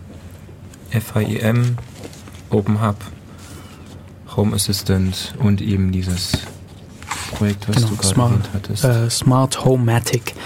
Ja, und dann, dann gibt es da so ein bisschen zu Werkzeugen und Tipps zum Aufbau von Schaltungen. Also wie macht man irgendwie so Steckbretter, was, was braucht man da, äh, was kann man als, als Hüllen nehmen, so als Cases, um die Sachen drin zu, zu Gehäusen heißen die Dinger, Gehäuse, genau.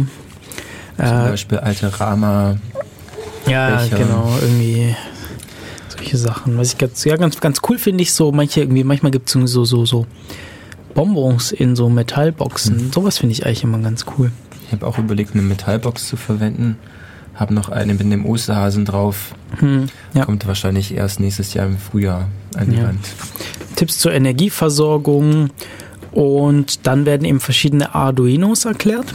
Ganz interessant, wofür man die verwenden kann, was für welche gibt, wie man die so verwendet und dann im das ist so der, also der erste Teil sind so Grundlagen, zweite Teil sind so diese, diese Arduino-Erklärungen und Raspberry Pi-Erklärungen.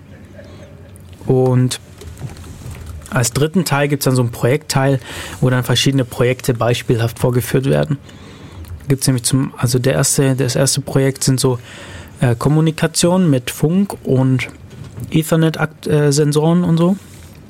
Funkuhr und sowas. Und dann gibt es größere Projekte, zum Beispiel gerade dieser Fenstersensor, der bei mir daheim jetzt am Laufen ist. Ähm, ne, ne, ganz cool finde ich Projekt hier, äh, äh, Türöffner mit PIN, allerdings mit so einer Wählscheibe von so einem alten Telefon, mit so einem Wählscheibentelefon. Ja, oder eine RFID-Katzentür. Twitternde Zimmerpflanzen und so Zeugs. Und so eine Brief Briefkastenüberwachung, ob der Briefka Briefträger schon da war. Ja, oder Rauchmelder, die per SMS melden, falls sie auslösen. Ja, lauter so Zeug. Das wollte ich eigentlich nur mal erklären. Das ist relativ einfacher, guter Einstieg. Alles mit Arduinos. Alles mit Arduinos, genau, auch mit Beispiel Code und Schaltungen. Muss man nicht viel nachdenken. Es ist sehr leicht, ähm, Sachen äh, zu integrieren. Also von einem Projekt nehme ich das, vom anderen nehme ich das. Und dann kann ich sehr leicht die Sachen auch erweitern. Ähm, was halt fehlt, ist so ein richtiger Controller. Da muss man sich irgendwie selber mit beschäftigen. Vom gleichen Verlag gibt es auch Heimautomation mit der Raspberry Pi. Mhm. Also Wahrscheinlich sogar vom, vom ist ein anderer Autor, oder? Was Ja, vom Autor? gleichen Verlag. Ähm, Egelhardt. Nee, die, Engel- Engel der heißt ist. Matthias Schlenker. Okay. Ja. Ja, kann man auch mit dem Raspberry Pi machen, wird dann wahrscheinlich teurer. Arduinos sind einfach billig, wenn man sie in China bestellt. Ja, auf jeden Fall. Ja, das war's eigentlich, wor- wovon ich erzählen wollte. Jetzt können wir auf das MySensors zurückkommen. Und auf die Bestellung, da können wir gleich mit anfangen. Oh, die Also- Bestellung, genau. Wo Also grundsätzlich muss man, ähm, wenn man anfängt, solche Sensorknoten zu machen, das, was jetzt hier in dem Buch beschrieben ist, ist ja teilweise nichts anderes als so ein schließlich fertiger Sensorknoten mit ein bisschen Intelligenz drin. Mhm. Ähm, jetzt hier bei MySensors ist weniger Intelligenz in diesen Sensorknoten. Das, darum hat man auch so einen Hardware-Controller und dann eben einen Software-Controller, aber die Hardware ist sehr ähnlich. Das heißt, man fängt an, meist dann eben mit einem Arduino. Da gibt es ähm, den Arduino Mini Pro. Das ist von der Hardware grundsätzlich dasselbe wie ein Arduino Uno. Also da ist ein Atmega 32.8 drauf. Der ist dann von der Kapazität eben gleich, aber um ein Vielfaches kleiner. Und das möchten wir eigentlich bei Heimautomation.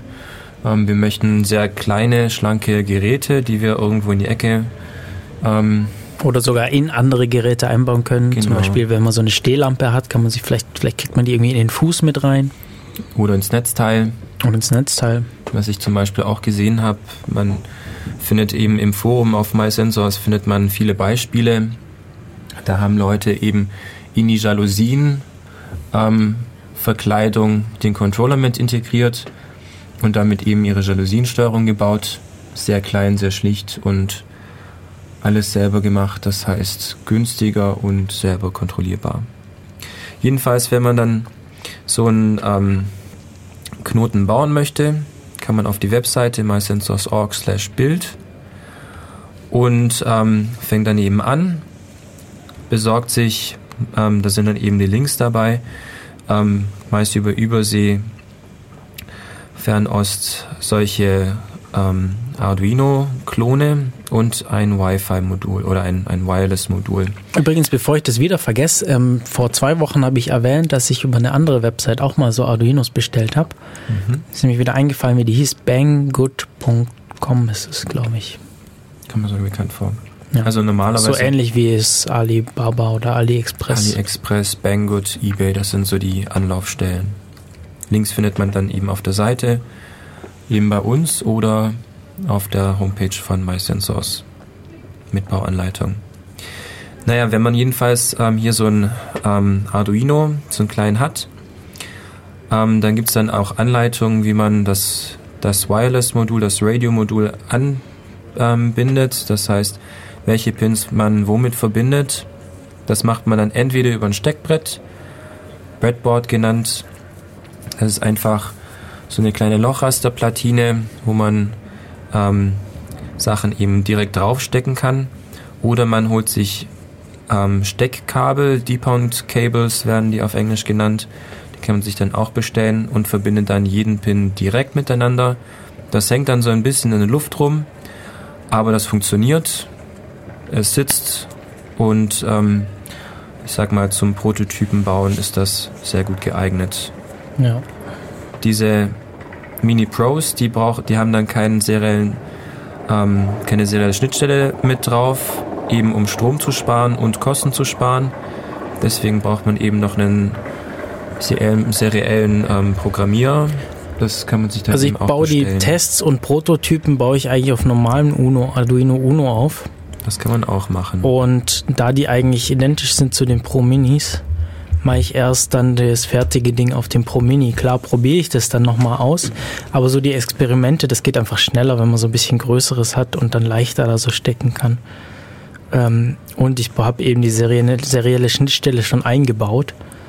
Beim Pro Mini brauche ich da eben noch das extra Ding, dass ich dann irgendwie, muss ich mir dann überlegen, löte ich das fest dran? Will ich eigentlich nicht, weil wenn es dann irgendwo ist, dann braucht es bloß mehr Platz. Ich stecke das dann immer so drauf. Ähm, da muss ich dann, da muss man schauen, dass es, dass es richtig Kontakt hat. Ähm, naja. Genau, ähm, da gibt es jetzt grundsätzlich auch eine neue Generation, die heißen dann Micro, Pro Micro. Die hätten dann theoretisch auch eine ähm, serielle Schnittstelle mit drauf, einfach nur ein Hm. Micro-USB-Kabel. Oder man ähm, sucht nach Arduino Minis. Das ist dann das offizielle ähm, Projekt von Arduino. Oder eben man kann sich dann ähm, die nachgebaute Fassung bestellen. Die sind dann deutlich günstiger. Damit hätte man dann theoretisch ein serielles Interface direkt auf dem, auf dem Chip. Wie gesagt, der Vorteil von diesen Mini-Pros ist eben, dass sie Strom sparen, weil dieses serielle Interface dann der Chip selber auch Strom braucht. Mhm. Das heißt, wenn man dann Und die gibt es dann auch in verschiedenen äh, Spannungs Versorgungsspannungsgrößen. Also es gibt die in, in 5 Volt, der normale, was, was auch der normale Arduino braucht. Ähm, und man, es gibt sie aber auch in 3,3 Volt. Da ist dann der Prozessor runtergetaktet, von 16 MHz auf 8 MHz, was für die meisten Sachen locker reicht. Oder für viele Sachen. Und es spart deutlich Strom. genau.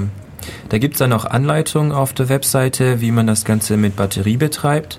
Der Vorteil, wenn man eben 3,3 Volt verwendet, ist der, dass man eigentlich nur zwei AA-Batterien braucht, also zwei ganz normale Batterien. Und man kann da sogar noch mehr Strom sparen, wenn man ähm, weiß, dass man die richtige Spannung ähm, angibt. Dann ist da normalerweise ein Linearregler auf dem, ähm, auf dem kleinen Arduino-Klon drauf, der die Spannung regelt. Den könnte man dann eben abtrennen. Er braucht dann eben nochmal weniger Strom. Was, es gibt auch eine Anleitung dazu. Das Da gibt es auch eine gehört. Anleitung. Also was du da machst, du unterbrichst, du überbrückst es eigentlich einfach, oder? Also sehe ich das hier richtig, wenn ich mir, ist das dieses, das ist dieses Genau. Bild da, das, ähm, das du da hast. Also ich, ich, ich Also man durchtrennt dann eben die Versorgungsleitung für diesen Linearregler und auf jedem Arduino ist normalerweise auch eine Status-LED, einfach zum Anzeigen, dass Strom ähm, anliegt. Die kann man dann auch durchtrennen und damit kann man dann nochmal ein bisschen Strom sparen. Das sind ungefähr eben beim Linearregler 220 Mikroampere ähm, und eben bei der, bei der LED 1,5 Milliampere. Das klingt nach nicht viel, aber wenn man das Ganze per Batterie betreibt, dann ähm, spart man sich da eben Strom, der sonst unnötig verbraucht werden würde. steht da irgendwie, gibt's da, kann man sich da irgendwie vorstellen, wie viel Strom man da? So grundsätzlich, man hat da eben so ein theoretisches Beispiel. Ähm, da ist dann ähm, eben ein Sensorknoten ähm, beispielhaft dargestellt, der über Batterie betrieben wird. Da wird eben darüber geredet, dass er Temperatur ähm, misst und die regelmäßig überträgt. Und ähm, wenn man das eben in ähm, Abständen von 15 Minuten macht, dann könnte man grundsätzlich bei 200 mAh 2000 mAh auf 19, 19 Monate kommen, also eineinhalb Jahre ungefähr das Ganze mit, der, mit zwei Batterien betreiben, Mhm. was relativ gut ist. Deswegen habe ich mich auch dazu entschieden, das Ganze eben per ähm, Batterie zu betreiben. Bei mir sieht das Setup ein Also das ist jetzt schon der optimierte. das ist jetzt schon der optimierte Fall, genau. Eben mit ähm, einem Zeitabstand von 15 Minuten. Aber da gibt es keinen Vergleich, wie das beim unoptimierten ist. Das könnte, das müsste man dann nochmal nachrechnen. Steht jetzt hier leider Steht nicht jetzt drin. hier auf der Schade. Webseite nicht direkt drauf. Ist aber relativ einfach von der Rechnung her. Das Und, und was ist die Voraussetzung dafür? Die Voraussetzung dafür ist, dass ich weiß, welche Spannung anliegt. an dem Controller, also eben an dem, ähm, an dem, an dem Gerät. Was muss dann anliegen? Da muss ich möglichst genau diese 3,3 Volt treffen oder wie? Ja, also die ähm, Arduinos, die haben eine Spannungstoleranz, da müsste ich selber ins Datenblatt schauen. Die werden ja teilweise auch mit 5 Volt ähm, betrieben, also die halten schon Du meinst jetzt die, die, Spannung die, die Atmegas. Genau, die hat Megas. Okay. Es kommt darauf an, ähm, ob Peripherie daran ange angeschlossen ist.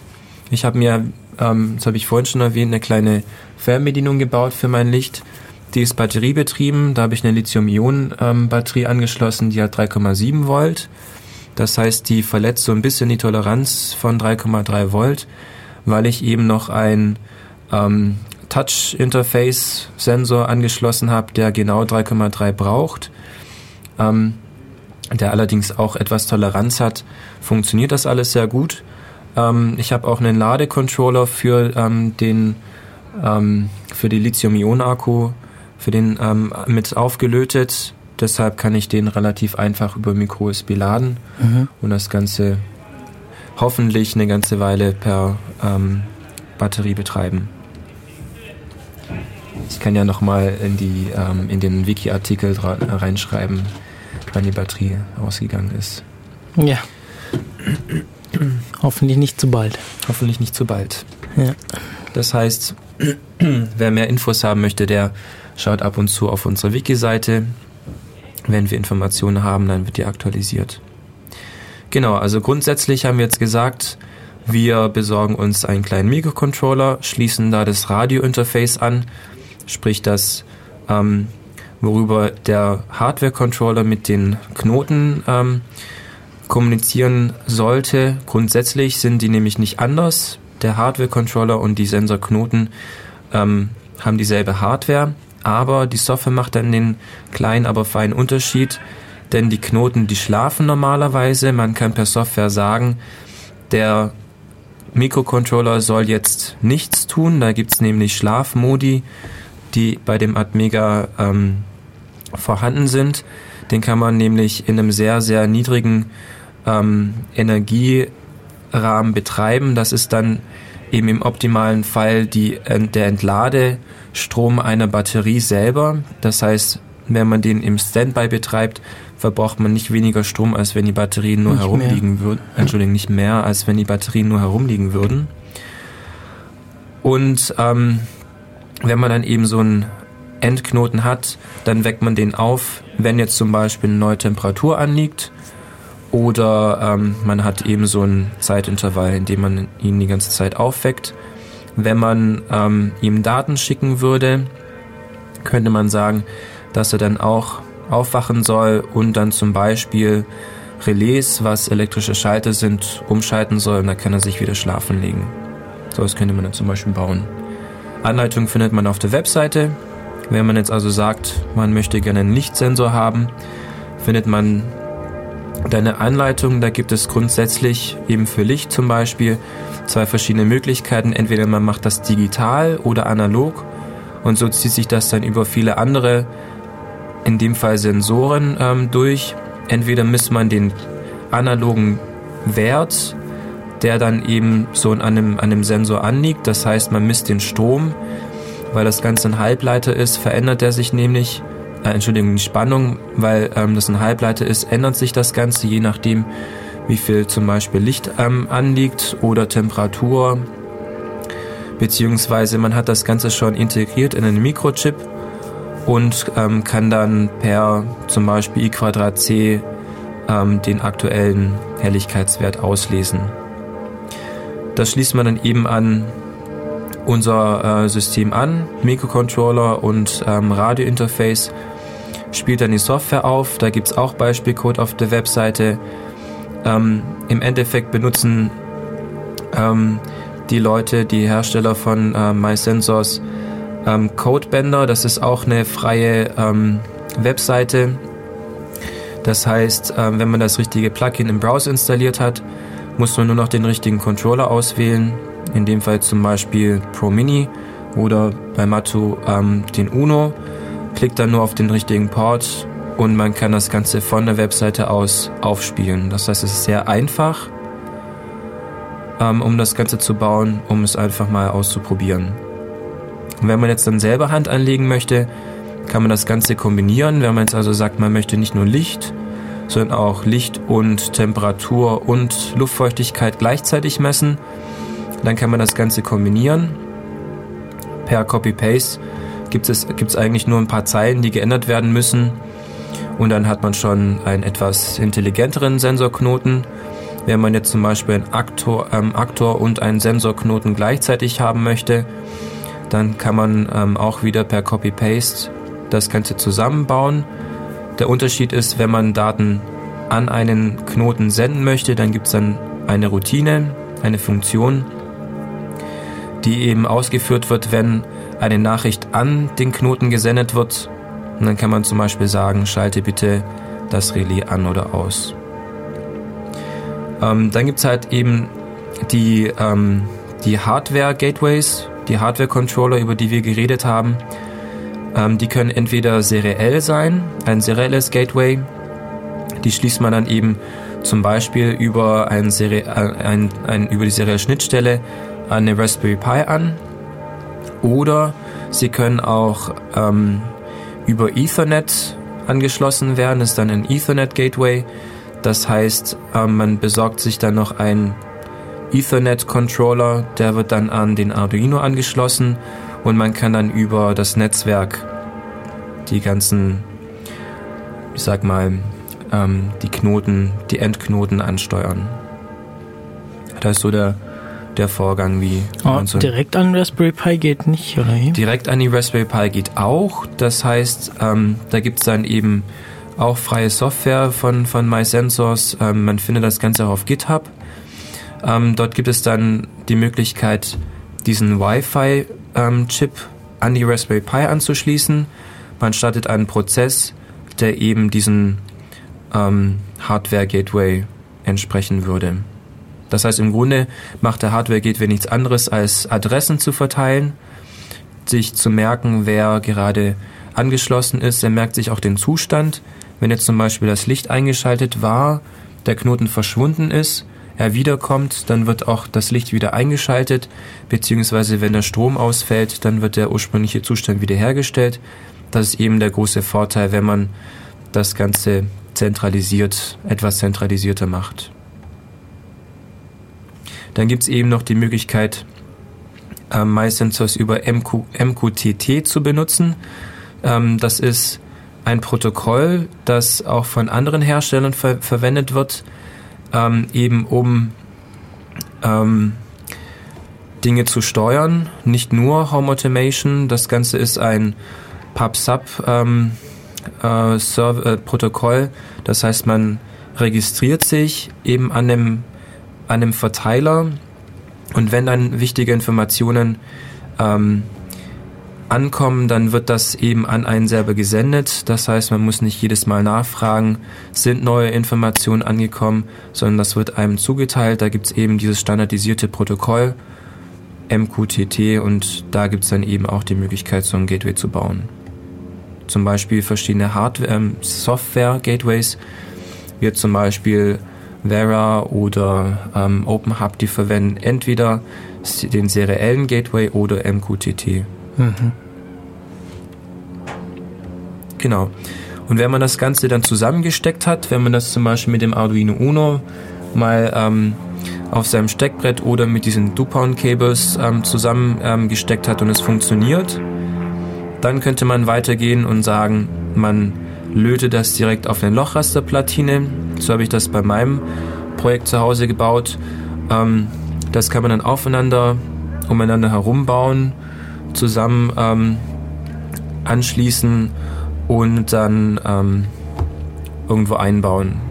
Der Mato hat gemeint, in dem Buch, das er, das er erwähnt hat, da gibt es Beispiele, was für Cases man verwenden kann. Mhm, ja. Ähm, mein eigenes Beispiel wäre jetzt, ähm, ich habe eine Steckdosenleiste genommen, habe die aufgeschraubt und habe eine Steckdose entfernt. Das heißt, ich hatte den Platz einer Steckdosenleiste zur Verfügung. Das hat genau gereicht für eben ein kleines Netzteil, 5 Volt Netzteil, für mein ähm, Arduino Mini und für meine Sensoren. Das heißt, in meiner Steckdosenleiste kann ich jetzt über zwei Relais die ähm, den Strom ein- und ausschalten und kann dann Licht, Temperatur und Luftfeuchtigkeit senden und also eher senden an die ähm, Hardware-Controller. Hm. Das wäre jetzt ähm, MySensors. Grundsätzlich ist das nur ein Beispiel für eine freie Implementierung. Ähm, ich finde sie deswegen so spannend, weil alles ähm, sehr detailliert beschrieben ist. Es gibt immer eine, einen Buying Guide, eine Kaufanleitung ähm, mit Links. Das ist dann immer ein erster Anhaltspunkt. Man weiß, wonach man suchen muss.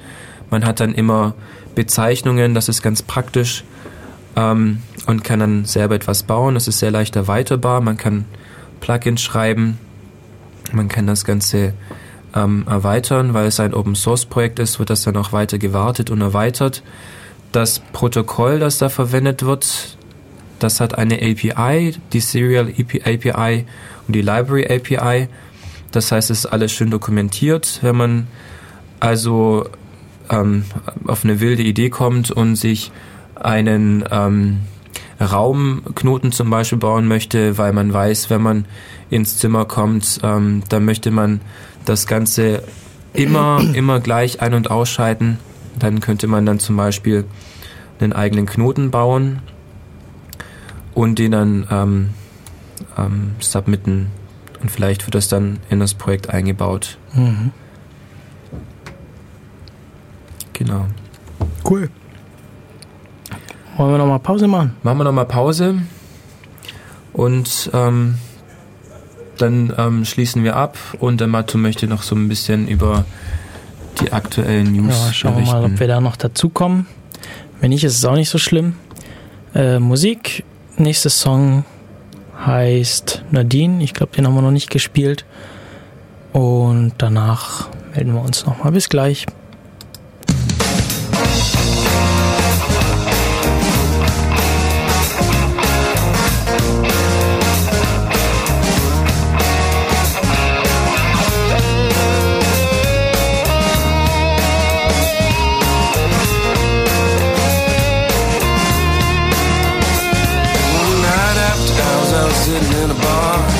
Back in Abilene.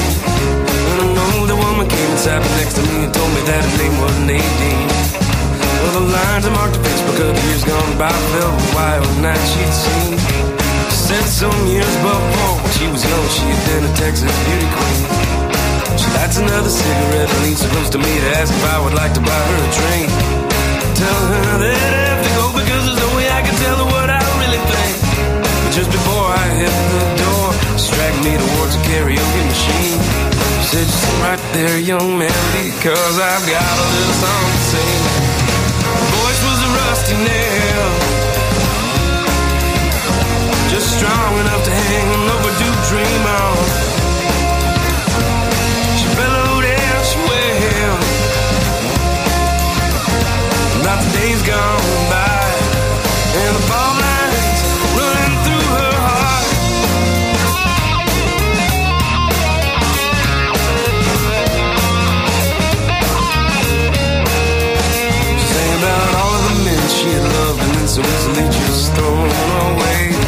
Cause she knew that if she wanted to, she could get another one the very next day. But over the years, gravity took a hold and her hair went from blonde to gray. Now she walks into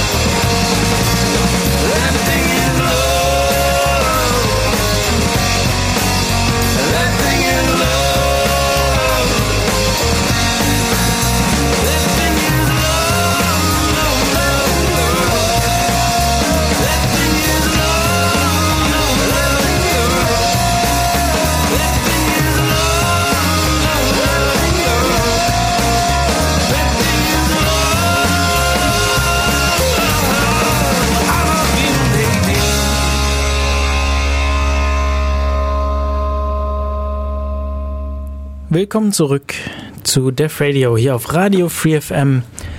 Äh, der Song gerade war von John Q mit dem Titel Nadine und wir sind jetzt in der letzten Viertelstunde angekommen. Und haben den Tee wieder nicht aufgegossen. Ja, stimmt. Wir haben schon wieder einen Tee vergessen, aber wir gehen jetzt einfach heim und trinken da nochmal. Richtig. Äh, die Sendung ist nämlich fast vorbei. Wir wollen noch so ein bisschen abschließend zusammenfassen und ja, rekapitulieren, was wir denn so haben. Dann rekapitulieren wir doch mal. Was kann man denn machen? Wenn wir Home Automation, wenn wir unser Zuhause automatisieren möchten, dann kann man sich kommerzie- kommerzielle Lösungen besorgen. Die haben den Vorteil, dass sie teuer sind und dass man relativ wenig damit mach dafür machen muss, damit es funktioniert, aber sie sind eingeschränkt. Dann gibt es die Möglichkeit, das selber zu bauen. Das heißt, alles from scratch selber zu machen. Da möchte ich auf die letzte Sendung verweisen, wo der Patrick über eben seine Lösung erzählt hat. Er hat das ganze Kabel gebunden zu Hause verlegt, ähm, kann ähm, sehr detailliert alles einstellen über seinen Home Homebus. Das ist dann alles, wie gesagt, über Kabel angeschlossen. Ähm, das hat immer den Vorteil, dass man viel Kontrolle über das hat, was wirklich passiert, aber man braucht viel Detailwissen. Wie baue ich eigentlich ein, eine eigene Platine? Wie schließt man das alles zusammen? Ähm, wie realisiert man überhaupt so einen Bus? Wie verlegt man die Kabel, wenn man das Kabel gebunden haben Hm. möchte? Und es ist sehr aufwendig. Oder man macht das in erst, im ersten Schritt kabellos und selber. Oder man benutzt eben schon so semi-professionelle Lösungen, die, ähm, wo es Communities gibt. Da haben wir jetzt zum Beispiel über MySensors geredet. Das ist dann eben eine community-driven Lösung für solche Knoten, Endknoten, die alles Mögliche steuern und detektieren können und eben auch ähm, die Hardware Gateway, die Hardware Controller Implementierung ähm, darbieten. Allerdings braucht man dem, bei dem Ganzen auch wieder die Softwareseite, das Frontend. Da haben wir vorhin darüber geredet, was wir dann, was wir da für Ansprüche haben. Wir wollten das Ganze am besten über die Webseite, über eine Webseite ansprechen können, weil das meistens der größte gemeinsame Nenner ist. Ja, das geht halt von vielen Geräten. Das geht vom Smartphone, das geht vom Rechner. Wie ist es eigentlich? Diese ganzen Tools haben die auch eine äh, Kommandozeilen-Schnittstelle? Also viele von diesen ähm, Software-Controller-Lösungen haben eine API. Mhm. Das heißt, man kann das, wenn das Ganze dann zum Beispiel im Netzwerk hängt, über eben eine Schnittstelle ansteuern. Mhm. Das ist dann häufig JSON-basiert. Das heißt, Und das ähm, benutzt man dann zum Beispiel, um eigene Smartphone-Apps zu schreiben Genau. oder eigene Sachen zu schreiben. oder man kann das Ganze dann per Textkommandozeilen lösen. Das hätte ich nämlich schon gern. Also ich hätte schon gern irgendwie so einen Text gemacht. Das schließt, sich- das, schließt, das schließt sich ja alles nicht aus. Ja. Genau, also wir wollen eben verschiedene ähm, Schnittstellen haben für den Benutzer, um unser Heimsystem möglichst einfach und möglichst über die über viele Wege an, ansteuern zu können. Ja. Okay. Ähm, mir ist gerade noch eingefallen, ich habe vorhin, ich weiß nicht, ob, bist du soweit, so Ja. einigermaßen? Ja, genau. Ähm, ja, ich habe erzählt von den Hardware-Knöpfen vorhin und da habe ich erzählt, da, da habe ich diese Woche was gelesen, was mir sehr gut gefallen hat. Ähm, geh mal auf heise.de und es ist schon ein bisschen älter, der, der Artikel, aber wir finden den bestimmt, wenn du runter scrollst. Und zwar hat sich da jemand so ein, so ein Control-Panel gebaut, das dann aussieht wie in einem Raumschiff-Cockpit. Und er hat sich einfach, einfach so, so, so ein Panel gebaut, so, weiß nicht, einmal einen Meter oder so etwa. Und da sind ganz viele so Hardware-Knöpfe drauf. So, so, so Klickknöpfe, so, so, so Hebel, so Schalter, die ich total liebe. Und der hat das dann halt noch super, also er hat das dann noch mit, mit, mit, mit Laser irgendwie beschriftet. Und ähm, ja, das ist schon zwei, drei Wochen alt, deshalb äh, sucht man da gerade noch so ein bisschen. Äh, Keine weiteren Meldungen. Okay, such mal. Dann, dann such mal nach, google mal nach, ähm, keine Ahnung. Cockpit. Heise wie im Cockpit oder so. Vielleicht geht das. Ja, das da, das da. Am PC arbeiten wie im Raumschiff-Cockpit. Ja, und der hat da so ein abgefahrenes Panel mit ganz vielen LEDs. Und da ist mir nämlich aufgefallen, da gibt es diese Hardware-Schalter mit LEDs eingebaut. Die finde ich super. Ich will die unbedingt haben. Jetzt ganz viel, ich habe mal auf Ebay geschaut. Da gibt es ganz, ganz viele äh, so Schalter, die sind aber auf 12 Volt ausgelegt, weil sie fürs Auto ausgelegt sind. Es gibt relativ wenige für die da unabhängig sind von der, also die einfach nur Schalter sind. Müsst ihr dann wahrscheinlich alles selber machen. Also es gibt schon welche, ja. Genau, das waren jetzt so die zwei, ähm, ähm, die zwei Extremer. Ähm, wir haben ja auch vorhin über Nest geredet. Das wäre dann ein kommerzie kommerzielles ähm, System. Da hat man eigentlich nur einen runden Knopf, den man drehen kann, um die Temperatur einzustellen. Und ähm, der Rest wird über ein neuronales Netzwerk eben automatisiert. Das heißt, das System lernt, wie es sich zu verhalten hat. Und das andere Extrem wäre eben, dass man alles bis ins kleinste Detail einstellen könnte. ja, hat alles Vor- und Nachteile.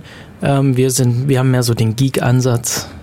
Möglichst viele Kabel, möglichst viele Schalter. Ja, genau. Uns stört es auch nicht, wenn man Kabel und so sieht und LEDs. Es gibt, wahrscheinlich gibt es viele Leute, die einfach wollen, dass es möglichst in der Wohnung verschwindet, weil sie haben bestimmt viel Geld für Dekoration der Wohnung ausgegeben, möchten nicht, dass dann irgendwie da leuchtende Dinge rumstehen. Ja, ich, möchte, ich möchte halt persönlich möglichst wenig Arbeit haben, aber möglichst viel Kontrolle, falls nötig.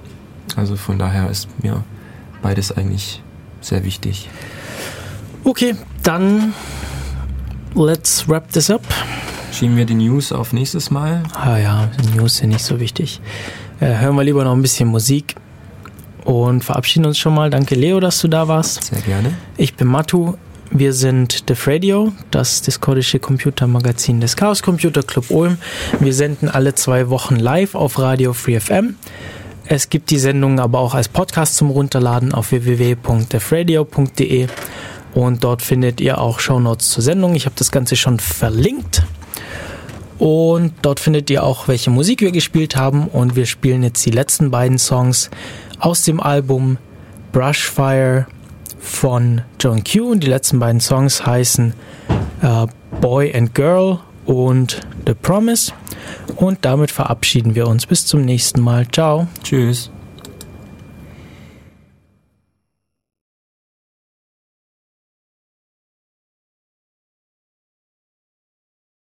Ja, vielleicht verabschieden wir uns noch nicht, weil irgendwie Die Musik nicht startet. möchte die Musik hier nicht starten. Ähm, ich lade mal die Website neu.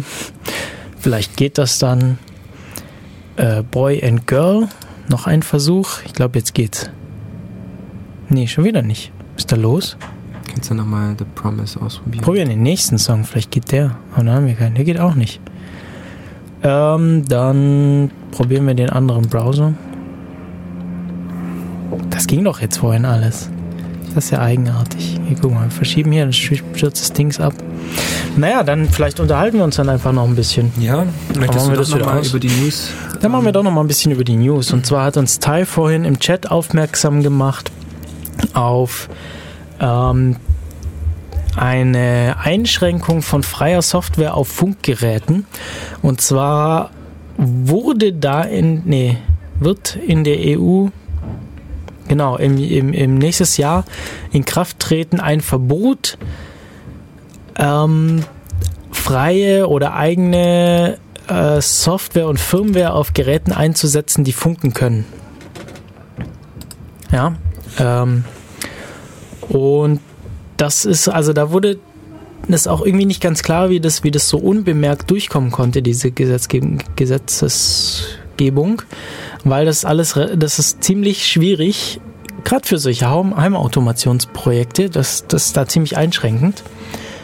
Und ganz besonders für freie Projekte wie Freifunk, ähm, freie Router-Software, OpenWrt. OpenWrt und ähnliche Sachen. Äh, weil es da jetzt eben einfach nicht mehr möglich sein soll,